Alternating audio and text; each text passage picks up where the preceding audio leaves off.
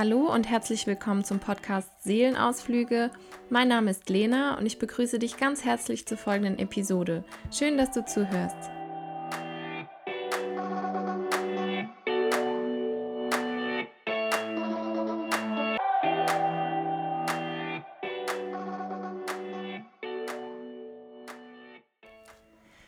So, in der heutigen Folge geht es um das Thema Sport bzw. Bewegung und den inneren Schweinehund, den, glaube ich, jede und jeder von uns kennt.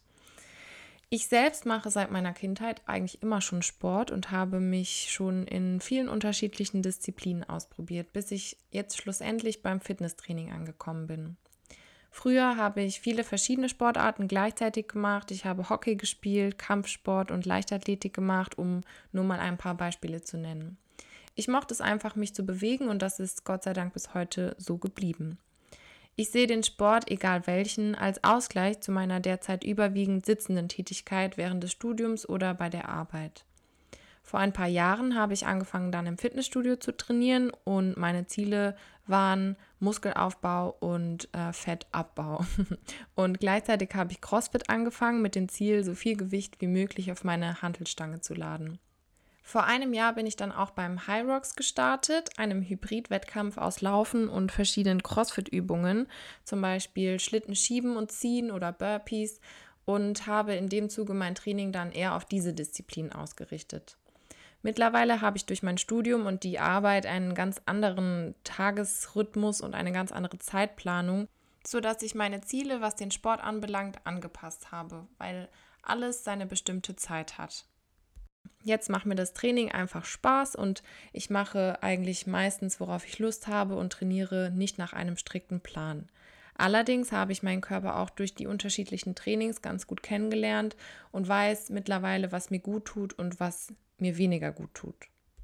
Sport und Bewegung helfen uns, unsere Selbstwirksamkeit und das Selbstbewusstsein, also das Bewusstsein über uns selbst und den eigenen Körper zu stärken. Beim Sport spüren wir unsere Atmung, den Puls und die Muskulatur deutlich und wir können unseren Körper gut wahrnehmen. Sport ist aber nicht nur für das körperliche, sondern auch für das psychische und seelische Wohlbefinden wertvoll. Doch auch wenn wir uns meist im Klaren darüber sind, wie viele positive Auswirkungen Sport auf unseren Körper und unseren Geist hat, ist es doch auf der Couch manchmal einfach bequemer und der Schweinehund ist stärker. Um einen Start zu finden, hilft es sich die Frage zu stellen, wieso du Sport machen oder dich bewegen möchtest. Was ist deine Motivation dahinter?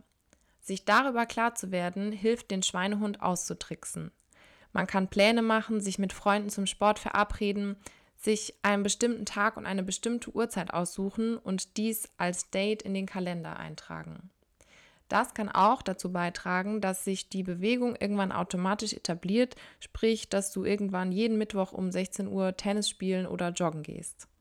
Außerdem ist es hilfreich, wenn man sich Alternativen überlegt, also so, damit sich der Schweinehund nicht rausreden kann, wenn es mal regnet oder super kalt draußen ist. Dann muss man schon im Vorhinein eine Alternative für die Bewegung finden, zum Beispiel in die Halle zum Tennis gehen oder aufs Laufband. Man sollte also im Voraus so viele Hindernisse wie möglich aus dem Weg räumen, damit die Hürde zur Bewegung nicht zu groß ist. Ich möchte noch anmerken, dass nicht für jede oder für jeden der gleiche Sport gut ist. Da muss man sich einfach ein bisschen ausprobieren und auch manchmal intuitiv nach Stimmung entscheiden. Beispielsweise wirken sich Ausdauertrainings positiv auf das Gemüt aus. Man kennt ja oft den Ausdruck Läufer hoch und sie können auch wunderbar als Emotionsbewältigungsstrategie, Glücksbooster oder für einen kognitiven Prozess genutzt werden, sodass man sich zum Beispiel vor dem Laufengehen überlegt, worüber man währenddessen nachdenken möchte oder für welches Problem eine Lösung her muss. Das kann auch zur Stressbewältigung beitragen. Beim Krafttraining oder bei Mannschaftssportarten in Teams hingegen kann allerdings die Stimmung nach dem Sport auch etwas weniger gut sein, wenn die eigene Mannschaft vielleicht das Spiel verloren oder das angestrebte Gewicht nicht bewegt werden konnte.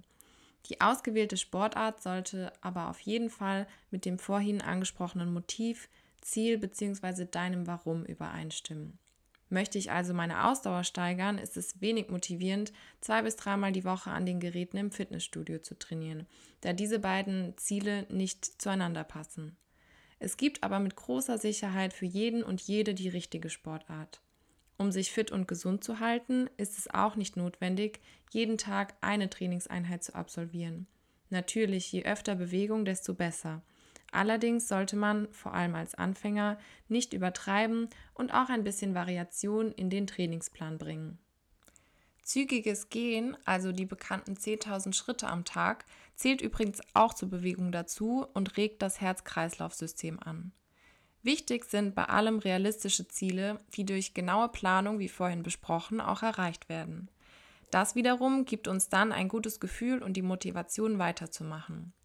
Microhabits können für extrem störrische Schweinehunde auch eine Strategie sein, um sie auszutricksen. Dabei setzt man sich anfangs so winzige Ziele, die man zur Not auch noch kurz vor dem Schlafengehen erreichen kann.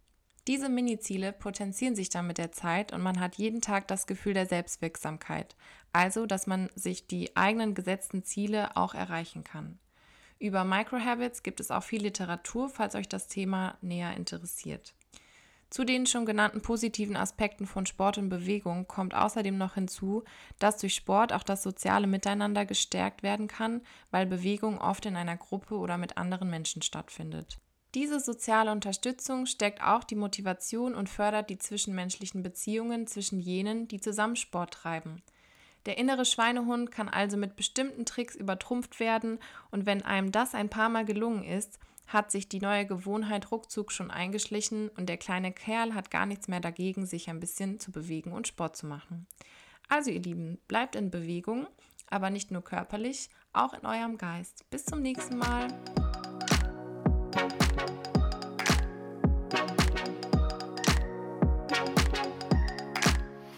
Vielen Dank, dass du dich heute dazu entschieden hast, meinem Podcast dein Gehör zu schenken. Ich würde mich sehr über ein Abonnement auf Spotify freuen oder über eine positive Bewertung auf Apple Podcasts, wo auch immer du Seelenausflüge hörst. Und dann bis zum nächsten Mal.